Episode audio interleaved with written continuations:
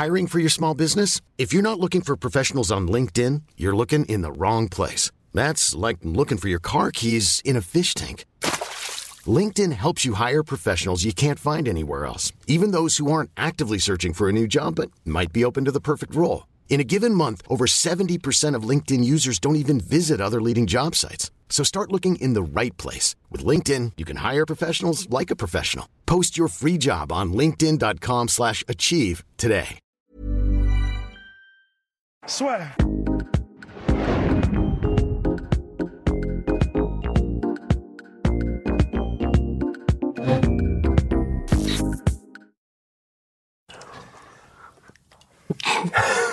Bonjour Rust, comment allez-vous? Bonjour mon cher Guillaume, ça va très bien. C'est formidable parce qu'aujourd'hui on va passer à une analyse tactico-tactique, doublement tactique de Big Shot Rob le Reaper contre Darren the Gorilla Till. Ils devaient à l'origine s'affronter le 15 août prochain à Dublin pour le fameux événement à Dublin, le grand retour de l'UFC à Dublin, mais le coronavirus est passé par là. Le destin en a voulu autrement. de. Exactement. Et donc ils se retrouveront le 25 juillet prochain à la Fight Island pour l'UFC Fight Island 3.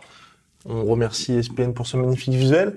Et donc vraisemblablement ils s'affrontent pour le prochain title shot, hein, on peut dire, puisque Robert Whittaker est toujours numéro 1 depuis sa défaite face à Israël Adesanya. Avant il était champion.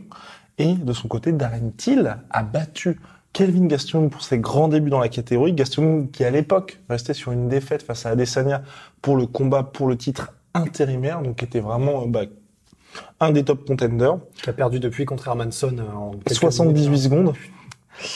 devant nos yeux. Sur une erreur de rookie, mon cher Rust. hein. Ouais, une erreur, mais il est revenu dans la position qui déjà l'avait commencé à le mettre en difficulté et j'ai du mal à comprendre pourquoi. Oui, même a du mal à comprendre. Oui, c'est ce qu'il a dit. hein. Donc euh, bref, mais donc là ces deux hommes s'affrontent, ça va être un duel hyper intéressant en 5 rounds et surtout il y a beaucoup d'inconnus parce que là bah, on va faire bah, vraiment la prévue de ce combat-là. Il y a certains combats, par exemple euh, bah, Benavidez contre euh, contre où on savait plus ou moins ce qui allait se passer. Ouais. Ades, euh, Ousmane contre Masvidal où là aussi il y avait peu de place au doute. Ou notre cher pépite Tchétchène où vous le verrez dans peut-être dans le vlog où là aussi on sentait venir le, on sentait Ouais. venir le truc. Là, pouf, pouf, que dire? Bien malin, que dire? Que dire? Non, franchement, bien malin, parce que là, honnêtement, c'est tellement... euh, Bon, déjà, ce sont deux strikers, et on peut, on peut dire, je pense, que ça n'ira pas au sol. Euh, là, on, Non, non, non. On peut être quand même... Sauf, sauf si, non, parce que, mine de rien, ça peut être. Peut-être Robert Whittaker qui a failli faire partie de l'équipe euh, de lutte olympique, si je ne m'abuse. Ou non, on participait au championnat du monde avec, Euh, euh, ouais, je- c'est pas les championnats genre AOC. euh, Commonwealth, pardon. Ouais, Commonwealth, ça. Autant pour moi. Autant pour moi, donc en lutte, donc peut-être qu'il pourrait utiliser ça Il pourrait. au cas où. Mais il l'a littéralement jamais fait à l'UFC. S'il se fait sonner, j'entends. Dans le sens Ouais, où euh, peut-être un petit peu la sécurité. Et ce qui est intéressant, et c'est pour ça qu'avec Ross, il y a beaucoup d'interrogations, c'est parce que Darren Till comme Whittaker ont été très différents lors de leur dernier combat. Ouais. Darren Till, lui, il sortait de deux KO qui étaient, bah, tous, enfin, deux KO. Ouais, mais on se comprend. Un knockdown, soumission contre Tyron Woodley, puis KO vraiment monstrueux contre Masvidal, qui Mm. était traumatisant, monte de catégorie. Donc vraiment, on a eu un nouveau Darren Till contre Gastelum, qui était, on le rappelle, un match-up sur le papier terrible pour lui.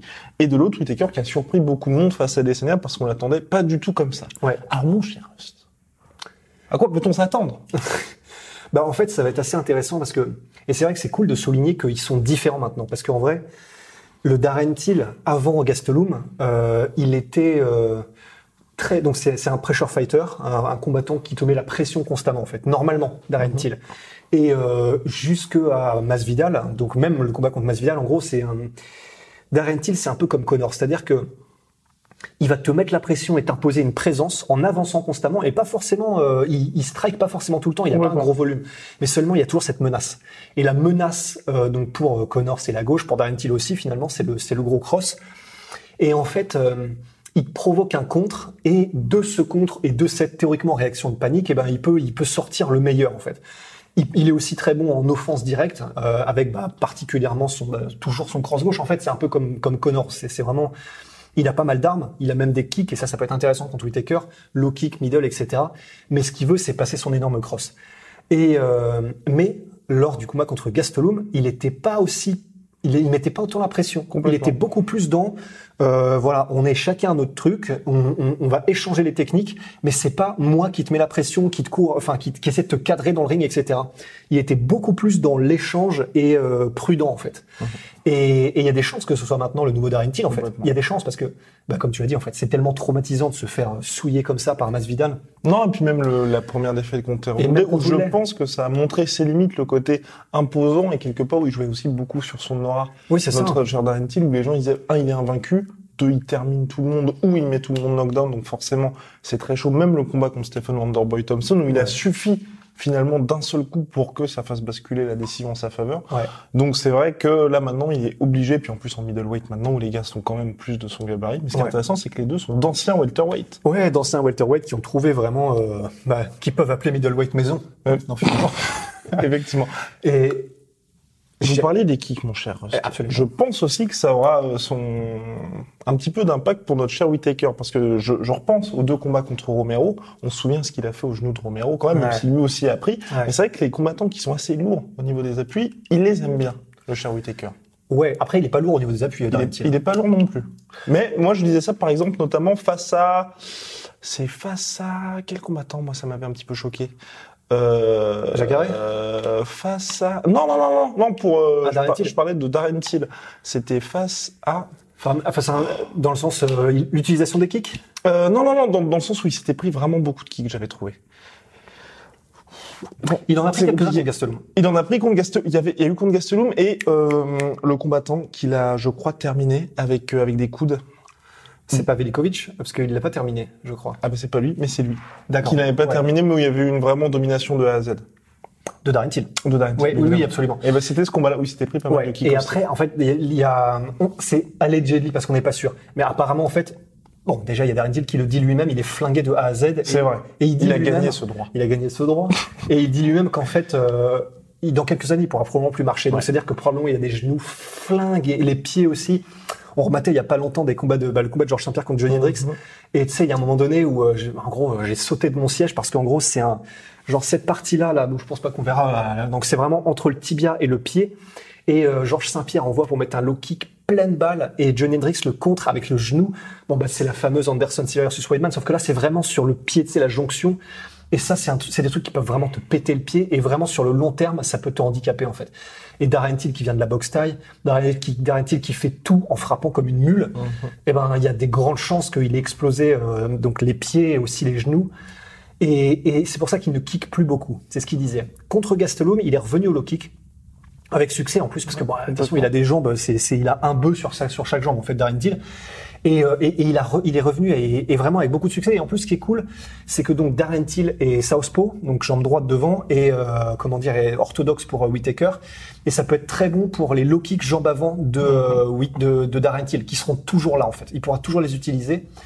Et, et les low kicks, là comme ça, de ce que je me souviens de Whitaker, il en met pas énormément. Il Pas met énormément. Il met beaucoup de front kicks, beaucoup de high kicks, ces espèces de fouettés qui sont incroyables parce que kick aussi contre Romero. side kick, ouais c'est ça. Et c'est pour ça. Et là j'ai un peu peur. J'ai un peu peur là-dessus. Alors après, alors je sais pas parce que Darren Till maintenant, il, euh, enfin il l'a toujours fait, mais là j'ai- contre Gastelum c'était juste mais à Complètement. pleurer, beaucoup de mouvements latéraux C'est ça. et pas ce- donc et, dans, Et, dans pour, tous et les pour cas- moi, c'était la première fois qu'on le voyait faire ça. Ouais. Alors que d'habitude, c'est vrai qu'il restait plus, bon bah, j'arrive, Ouais, je ça, te mets la pression. Et d'ailleurs, ce qui est très marrant, c'est que euh, bah, j'ai rematé des combats des deux de Darren Till et de Whitaker, et les deux avant avançaient surtout en ligne droite, euh, disons même en offense en fait. Ils avançaient et euh, ils avançaient. Bah, pour Whitaker, il avançait un jab et puis il reculait. Et D'ailleurs, c'est sur ça qu'il s'était fait timer plusieurs fois contre Wonderboy et qu'il a fini par se mettre KO, se faire mettre KO. Et Darren Till, c'était pareil. En fait, il avançait en ligne droite et un peu moins de déplacements latéraux. Et maintenant, il en fait énormément contre Gastelum. C'était impressionnant. Donc, que ce soit en attaque, que ce soit en défense, en reculant, maintenant, ils ont vraiment tous les deux cette science de insaisissable. Toujours, euh, toujours à chercher des angles, etc. Et c'est pour ça que je pense pas que ce sera aussi facile, même si je suis d'accord avec toi. C'est vraiment une arme qui peut-être va être intéressante pour euh, Whitaker. Mais tout ce qui est front kick, side kick, euh, enfin, les, même les ouais, dans le Darren Till qu'on a vu. Parce que c'est ça en fait. C'est bah, pour moi en fait, je pas dire que c'est simple pour notre cher Darren Till, mais c'est vrai que Robert Whittaker, dans on va dire au top niveau, donc c'est-à-dire à l'UFC, les deux grosses défaites qu'il a eues, c'est contre Wonderboy et contre Adesanya. Deux combattants qui sont très aériens, qui se déplacent énormément. Ouais. Le reste, à chaque fois, dès qu'il a eu des mecs assez mobiles, même des mecs qui mettaient la pression, il s'est très bien débrouillé. Ouais, ouais, il s'est très bien débrouillé. Et c'est vrai que le Darren Till qu'on a vu contre Gastelum, il commence entrer de ce côté-là, à beaucoup plus bouger beaucoup plus tout simplement, et être aussi beaucoup moins prévisible. Parce que c'était ça le gros point noir aussi Ouais, d'Arrentine. ouais, ouais. Et c'est vrai que c'est pour ça qu'il s'est diversifié contre Gastelum en fait. C'est pour être un petit peu moins en mode euh, bon, je veux juste te placer mon cross de l'enfer. Ouais. Et ça c'est vraiment très très bon signe. Et c'est pour ça que, en fait, c'est pour ça que c'est hyper compliqué de, de donner un l'un des deux parce que euh, bah en fait ils sont tellement techniques et vraiment ils sont au sommet de leur art tous les deux en striking. Et je pense qu'ils vont être vraiment très très très équilibrés au niveau du, du Mhm. match-up. Oui, pour être extrêmement patient, comme le combat contre Vanderbilt, Ouais. je pense, des deux cas. Surtout peut- enfin, D'autant plus que tu vois, si ça avait été le Darren Till d'avant qui mettait la pression, là, je pense que ça aurait été intéressant, vraiment, parce que là, le, le- le- le clash des styles aurait pu être, euh, Mhm. aurait pu vraiment faire mal. D'autant, d'autant que les deux, ils fonctionnent beaucoup par blitz, complètement. par euh, vraiment des entrées fracassantes, euh, et après ils repartent. Et, euh, et c'est vrai que là, vu qu'on est sur un Darren Till comme on l'a vu contre Gastelum, qui est beaucoup plus prudent, beaucoup plus mesuré, Mhm. et euh, Whitaker qui, bon, je pense pas du coup qu'on retrouvera le Whitaker d'Adesanya complètement fou. Complètement. Après, c'est le style aussi. Parce que là aussi, là aussi, mon cher Ross, c'est vrai contre Gastelum, on l'avait dit, on avait, on craignait énormément pour Darren Till. Ouais. Gastelum qui a les mains, c'est, enfin là, c'est des parpaings. Et très rapide. Whitaker, c'est pas non plus la même chose. Donc peut-être que Darren Till, qui, quoi qu'on en dise, hein, après les deux combats qui avaient été très compliqués pour lui, peut-être qu'il y avait aussi cette appréhension-là et donc un game plan hyper spécifique. Parce qu'en tout cas, ce qui est sûr, c'est que c'est vrai que si si- s'il y avait bien un combat qui aurait pu le préparer comme il faut pour Whitaker, c'est Gastelum. Ouais. Quelqu'un de très très rapide, de très mobile, euh, a vraiment une science du déplacement. Quand il entre, il est explosif de ouf et très très rapide et en anglaise beaucoup, même si euh, même si Whitaker est beaucoup plus divers Ouais. et franchement, ces enchaînements où il commence en main et il finit sur son coup de pied fouetté que tu vois même pas venir parce qu'en fait, il a une manière, il, il passe même pas les hanches en fait. Parlez-en à Jack Harry. Ouais, voilà, exactement. Et, et c'est c'est tellement euh, vif et c'est tellement imprévisible la manière dont il les place que euh, ouais, ouais, il peut, il peut vraiment faire mal avec des armes différentes de, de Gastelum. Il peut faire mal avec ses kicks. Et, euh, et c'est pour ça que bah, je, je suis très curieux de voir. Eh oui. Je je sais pas si ce sera un combat chiant ou pas. En fait, je, je me demande. Ça peut, ça peut vraiment. Ouais. Mais après, voilà, ils ont tellement de pouvoir l'un et l'autre de KO. Plus euh, Darren Till, mais après Whitaker aussi il fait mal. C'est-à-dire qu'il a pas le même pouvoir de KO, même si euh, c'est surtout avec ses kicks, mais il fait mal aussi. On se souvient avec Jack Harry, il a, enfin en jab c'était, mais c'était, c'était dur quoi. Son. Et, euh, et du coup voilà, ça, ça peut être chiant, ça peut être très euh, très excitant pendant quelques minutes. Ils peuvent fonctionner par blitz et c'est les blitz les plus stylés du monde. C'est vraiment, tu sais, c'est en mode euh, téléportation DBZ. Les mecs, ils se regardent pendant trois minutes et quand ils décident d'y aller, il se passe 45 trucs en une seconde et ils reviennent normal, tu vois. Et c'est tellement tellement difficile de de- de- d'évaluer ce qui peut se passer que en vrai, je suis, j'ai aucune idée. On, voilà, on a dit à peu près ce qui, Eh oui. ce qui, ce qui pouvait arriver. On a, middle aussi, les middle kicks. Darren Till, euh, d'autant plus que c'est Southpaw contre orthodoxe, là, et, qui sont exactement en opposition en ce moment. Et là, boum, Ouais. c'est vraiment les middle kicks euh, qui peuvent ralentir Whitaker. Et, et voilà, il y a rien de mieux pour euh, gêner en tout cas le mouvement de quelqu'un que, que de balancer donc soit des gros low kicks, soit des middle kicks. Parce que bah, si le mec avance, bon bah là t'avances plus, et, euh, et autrement ça te maintient euh, euh, en, en alerte. Enfin tu dis putain quand est-ce que ça va venir, t'es es prêt à le bloquer, etc. Donc les middle kicks ça peut être une grosse option aussi pour Darren Till si c'est un peu comme José Aldo et les fameux kicks, s'il a les jambes pour et qu'elles Eh sont pas trop flinguées quoi. En tout cas, malheur aux perdants. Malheur aux perdants sur ce combat-là. Ouais. Ce qui est intéressant aussi, c'est que Whitaker, là, il sort d'une période un peu compliquée pour lui parce qu'il a traversé, je crois qu'il a connu la dépression, plus des gros, gros problèmes perso. Ouais. Puisqu'il voulait Ouais. tout simplement arrêter de toute façon le MMA. Mais, mais ça me fait vraiment peur parce Ça que fait longtemps. donc, contre Adesanya, Ouais. euh, on avait déjà eu ce discours de j'étais en dépression avant, ça. donc après les combats contre Romero, euh, j'étais en dépression, Le corps ruiné aussi. corps ruiné, mais j'ai retrouvé la lumière. Maintenant, euh, je suis beaucoup plus serein, etc. Et là, il nous a, enfin, il nous, il a révélé après que après le combat contre Adesanya, qu'en fait, il n'était pas du tout remis et ça. il était psychologiquement toujours dans un cauchemar, etc. Donc euh, bah là, il peut nous dire ce qu'il veut, il pourra nous dire ce qu'il veut en médiadem, et c'est comme l'histoire de Pierre Leloup, quoi. Enfin, quoi qu'il nous dise, euh, ça, tu vas bavoir. Oh Mais oui, c'est- mais, mais, mais oui, voilà. Donc, on sait même pas dans quel état euh, psychologique sera vrai. Darren Till, c'est toujours une constante. Euh, le mec psychologiquement, mentalement, il est toujours là. Il, a- il a des doutes, et c'est ce qui fait Oui, qu'il change de style. Mais il a pas. hum, Je pense pas qu'il ait ces espèces de démons intérieurs comme Whitaker. Non, non, complètement. Et puis Ouais. pour moi, c'est encore un, un bon test, je trouve, pour Darren Till. C'est vrai que là, ses deux premiers combats chez middleweight, il aura été contre des middleweight entre guillemets normaux. Ouais. Et donc pour lui, ça lui permet une bonne adaptation aussi dans la catégorie, Ouais. où je pense quand il fera face à euh, Jared Cannonier ou Yoel Romero ou euh, Costa, là ça peut être un peu différent pour lui. Mais là, je veux dire, c'est logique. En tout cas, selon toute vraisemblance, le mec qui s'imposera alors aura le title shot ou combat contre Hermanson. En tout cas, c'est ce qu'Hermanson souhaite. Ouais. Voilà, sur 5 rounds. Là aussi, euh, je pense qu'on peut terminer là-dessus. Pas d'inquiétude parce que les mecs ont l'expérience des 5 rounds. Oui, oui, oui. Puis, et puis bon, même s'ils sont explosifs tous les deux, ils, ils gèrent particulièrement bien. Puis on Bah, euh, contre Wonderboy, il a mis le knockdown au Oh. Hiring for your small business? If you're not looking for professionals on LinkedIn, you're looking in the wrong place. That's like looking for your car keys in a fish tank. LinkedIn helps you hire professionals you can't find anywhere else, even those who aren't actively searching for a new job but might be open to the perfect role. In a given month, over 70% of LinkedIn users don't even visit other leading job sites. So start looking in the right place. With LinkedIn, you can hire professionals like a professional. Post your free job on linkedin.com slash achieve today. S'il vous plaît. Attention. Ouais. Et puis, euh, bah, euh, il y en a un autre qui a tenu 50 minutes contre Non, Romero. Oui, c'est non mais voilà, bon, il n'y a pas besoin de dire beaucoup plus que voilà, et qui a gagné à chaque fois gagné. Gagné.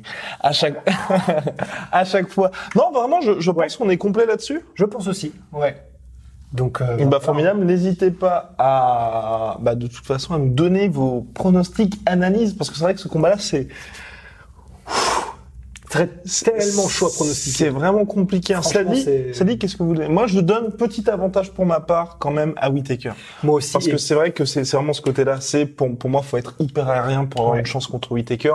Ce que pour l'instant n'a pas vraiment Adesanya. Et même s'il y a eu d'énormes progrès, pas- je veux dire, dans ce sens-là, face à Gastelum, je pense que ça, ça ne suffit pas pour un mec comme Whitaker. Et moi, il y a un autre truc en fait. Et je vois euh, Whitaker par décision. Je le vois très mal mettre KO quand même Darren Till. Oui, mais mais c'est- quoique. En fait, moi, il y a un truc, et surtout là, dans, il y a une vidéo qui est sortie de BT Sports, euh, où il y a, donc sur Darren Till et son entraînement.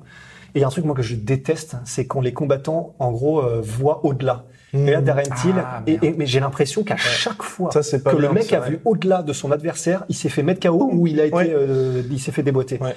Les Luke Rockhold, les, euh, comment dire, les euh, Phil Davis contre Anthony Johnson. Enfin, Mhm. j'ai l'impression qu'à chaque fois que le mec dit, ouais, mais moi, euh, c'est Adesanya que je veux, et après ce combat-là, quand j'aurai gagné, eh ben moi, je, je veux Adesanya et rien d'autre. Et donc c'est ce qu'il a dit dans BT Sport. Et j'aime pas ça du tout, du tout, du tout. Quand les mecs disent ça, j'aime. Et donc bon bah rien que pour des trucs comme ça, tu sais, très très superstitieux, j'ai presque envie de Wayne Whitaker, alors que c'est mon combattant préféré, hein, Darren Till. Vous le savez Voilà. Mais euh, ouais. Et après, bien sûr, son entraîneur aussi a dit euh, il est dans la meilleure forme de sa vie, Darren Till, donc ça, ça veut dire qu'il est probablement blessé. Voilà, ça aussi, la fameuse que vous aurez en post-fight interview. Ouais, Moi, j'ai voilà. traversé le pire camp de ma vie. Mais donc Ah, c'est ça qui Alors, m'ennuie. quoi. pronos de rust. Whitaker par KO. Quel round Quel round Euh, troisième. Mais pourquoi KO euh, Sur quoi? Sur un enchaînement Un enchaînement. euh, ok. Un Ouais. enchaînement. Ouais. Ouais. Surtout que maintenant, on sait que bon, ça, ça peut arriver. hein. Bah ouais, on a un, enchaînement, un enchaînement où je sais pas Whitaker Ouais. a réussi à le, dé- à le dépasser ou euh, trouver- il a retrouvé son timing, euh, je sais pas. Ouais. Mais et ça me pèse de le dire, Oui, bah en tout cas, croyez-le bien. croyez-le bien. Oui. Euh, big shout out à My Sweet Protein, moins 45% avec le code la sueur. Et puis euh, shout out aussi Venom. à Venom. Ouais. Notre sponsor Proud. Exactement, le lien est dans la description. Et puis bah, rendez-vous pour ce main event là qui a manqué sous le carte prétexte. Le reste de la carte est aussi pas mal quand même puisqu'on a euh, Gustafsson Verdum. Voilà, vous rêviez de John Jones Ngannou Non, non, non, non, non, non, non. Vous avez Gustavo Ngannou. Et puis aussi la trilogie que tout le monde attendait entre entre Little Nog et Shogun Roi. Là aussi, l'UFC Régale. Ça, ça fait vraiment plaisir. Mais euh, il y a quelques autres combats qui sont pas mal et puis là, on se Ouais. moque, on se moque, mais c'est quand même intéressant. Oui, ça reste des légendes. Exactement. Bien, mon cher Host. À la prochaine. À la prochaine. Portez-vous bien. Et il faut boire de l'eau. Toujours. Période de, de Et toujours des gourdes Quechua. Exactement, toujours. Shout out to Quechua. Soit.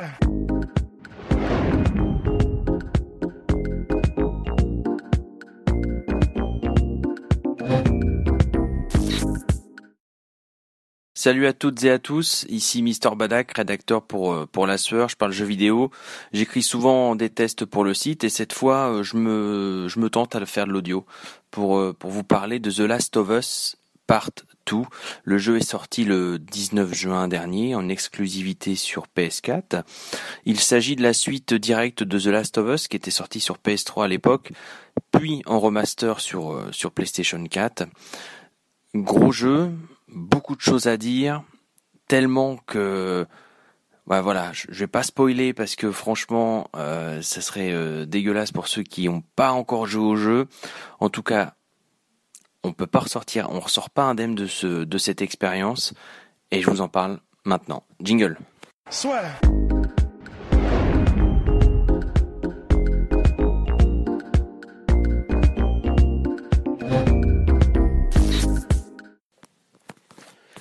Eh bien ça y est, il est enfin sorti. The Last of Us Part 2 est enfin arrivé chez nous. Après des années d'attente, le voilà qui se présente dans notre salon. Euh, le jeu a eu quelques petites galères pendant le développement. Il y a eu pas mal de petits, de déboires. On se disait ce qui va, ce qui va finalement arriver, ce qui va pas arriver. Bon bref, il a été là euh, euh, pour notre plus grand plaisir. Et, et en plus, on, sent que là, il y a un phénomène euh, d'une ampleur, euh, d'une ampleur certaine qui se crée, parce que quand, quand un jeu vidéo dépasse le cadre même du jeu vidéo, qui commence à devenir presque un phénomène de société, on sent que c'est un jeu qui, qui restera et qui, qui marquera même l'histoire de l'industrie du jeu vidéo. The Last of Us partout, donc, hein, c'est la suite directe de The Last of Us. Ça se passe quelques années après. On retrouve Ellie et Joël qui sont euh, maintenant dans une communauté, et on voit bien que ça va pas forcément se passer comme ça devrait se passer de manière générale. Et, et du coup, on va être amené à vivre des aventures qui mm, qui marqueront l'héroïne, mais également nous, nous joueurs de jeux vidéo. C'est compliqué de parler de The Last of Us partout parce que on pourrait, on pourrait en parler pendant des heures, mais malheureusement on, on spoilerait la planète entière quoi. Donc je pense aussi aux joueurs qui ne l'ont pas encore acheté et qui peut-être y joueront cet été ou même plus tard. Mais je sais que maintenant avec internet, les réseaux sociaux, machin, on peut vite se faire spoiler, mais on peut aussi essayer de se préserver et je pense à ces joueurs-là et je vais tenter de parler du jeu sans spoiler euh, le moindre élément euh, scénaristique parce que il y a matière. Il y a clairement matière pour euh, spoiler les gens et, faire chier n'importe qui. Mais je vais, je vais, je vais penser à vous et je vais tenter d'en parler de manière sobre mais efficace. Donc, comme je disais, on, on, c'est la suite directe du 2, on se, du 1 pardon. on se disait mais déjà le 1 à l'époque, ça avait été euh, une révolution en matière de narration. Il y avait une telle intensité que du coup, on se dit, quand on savait que le 2 euh, était sur, euh, sur les rails et qu'il allait sortir, on se disait comment vont-ils faire pour aller au-delà encore de, de cette narration qui prend au trip. Est-ce qu'ils vont y arriver? Même en termes de graphisme, en termes de jouabilité, comment est-ce qu'ils vont faire? Est-ce qu'en fait ils vont pas finalement se planter en fait? Et quand on lance le jeu, d'emblée, on se dit bon, bien évidemment graphiquement c'est clair, euh, on, on, est un seuil au-dessus, même par rapport au remaster, on est clairement un seuil au-dessus. Et au niveau de la narration, mais mais c'est juste c'est juste sublime. Je pèse mes mots parce que moi, ce que j'aime dans le jeu vidéo, c'est pas seulement euh, prendre du plaisir en mode euh, ah je me suis défoulé, euh, j'ai fait j'ai fait trois runs de circuit, j'ai fait de la plateforme. Là, quand un jeu vous prend au trip au niveau de la narration, qu'en fait ça on a de l'empathie pour le personnage pour le personnage principal qu'on en arrive à être touché de par un simple regard, de par même la réalisation est faite de telle manière qu'en fait on ne ressort pas indemne de chaque partie.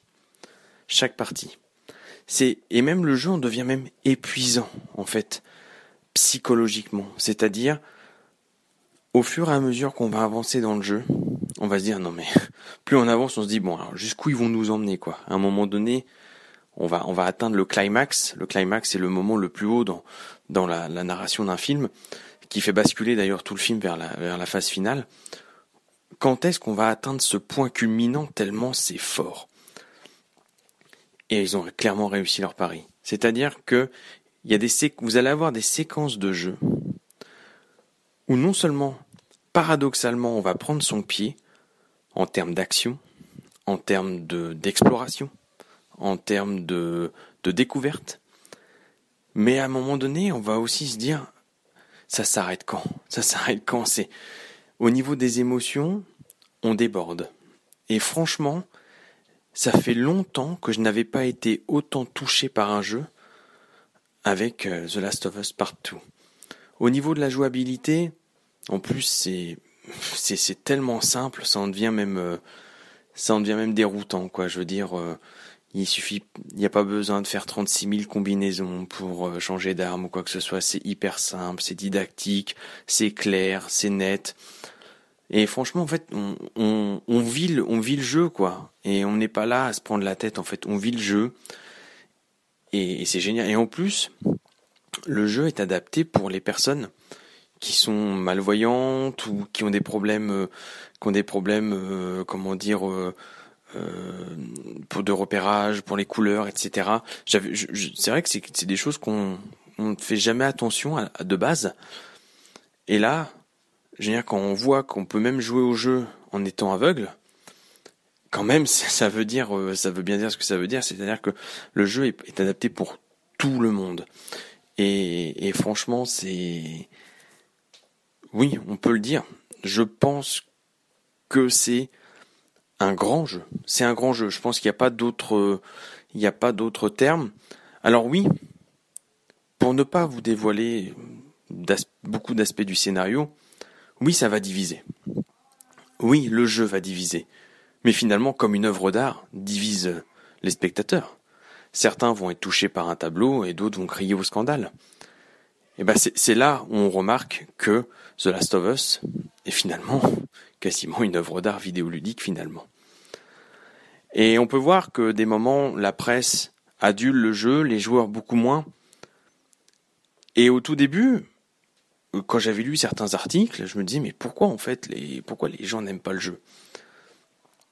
Et en fait, voilà, c'est-à-dire que des éléments de scénario font que peut-être que certains s'attendaient à avoir de l'action pure et dure, un peu genre Uncharted en fait. Et le jeu, c'est vrai que The Last of Us Partout est extrêmement bavard. On devient plus des moments spectateurs que acteurs. Et c'est vrai que moi, ma référence en matière de jeux vidéo, c'est Hideo Kojima, qui pour moi allie cinéma et jeux vidéo de manière, euh, de manière presque fusionnelle, quoi et ben là on atteint ce même degré d'intensité. C'est vrai que c'est un jeu bavard, c'est vrai que des moments certains vont pouvoir dire bon allez on y va, c'est quand qu'on désingue euh, du rôdeur, c'est quand qu'on qu'on désingue euh, de comment dire euh, des soldats, etc. Parce qu'on va être mêlé bien évidemment dans le scénario à plusieurs catégories. Il va y avoir des phases de gunfight, il va y avoir plein de phases, mais il y aura aussi surtout une histoire en fait. Et si on n'accepte pas ce postulat de départ, bah, il y en a beaucoup qui vont rester sur le côté de la route et c'est normal, je peux les comprendre parce que c'est pas ce qu'ils recherchent. Mais le jeu est tellement riche, mais il n'est pas exempt de, défauts. Bien évidemment, des moments il y a des angles de caméra, c'est pas très clean. Des moments au niveau, au niveau du graphisme, malgré le fait qu'il y ait une profondeur de champ, mais énorme, énorme. C'est, et encore, je joue pas sur PS4 Pro, donc c'est vous dire. Mais, niveau graphisme, on est, on est dans ce qu'il y a de mieux actuellement sur le marché, c'est clair. C'est clair. Et on n'est pas encore sur PS5, on sait même pas ce que ça va donner. C'est un truc de dingue. En tout cas, The Last of Us Partout est un grand jeu qu'il faut avoir absolument chez soi. C'est obligé, s'il y a un jeu à acheter en ce moment, c'est celui-là. C'est grand, c'est très grand. La BO est sublime, l'histoire est géniale. Bref, c'est du grand art, clairement. Je n'ai jamais pris mon, ça fait longtemps que j'ai pas autant kiffé un jeu. Et franchement, si cette année il y a un jeu acheté, et eh ben c'est bien celui-là. C'est clair. J'espère que ce petit podcast rapido vous aura conquis. En tout cas, si ça vous plaît, on va essayer de refaire des choses comme ça, ça peut être sympa. Donc euh, voilà, à plus et euh, à bientôt sur la planète jeux vidéo. Ciao.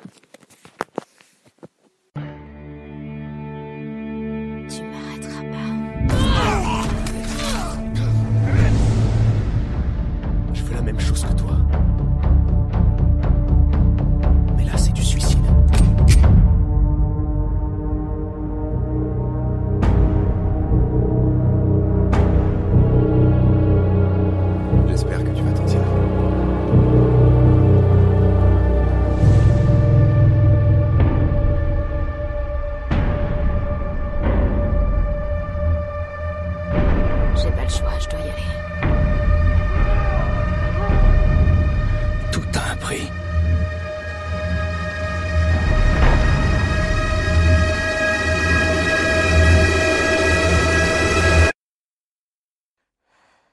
On aurait pu te tuer. Vous auriez peut-être dû. Et voilà, c'est la fin de votre épisode du podcast La Sœur. Si ça vous a plu, n'hésitez pas à nous mettre les 5 étoiles sur Apple Podcast ou sur Spotify. Vous pouvez aussi nous laisser un petit commentaire, ça nous aidera beaucoup.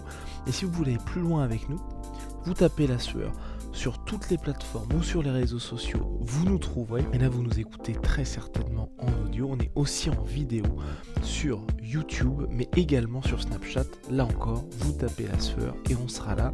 Merci de votre fidélité et à très vite pour de nouvelles aventures.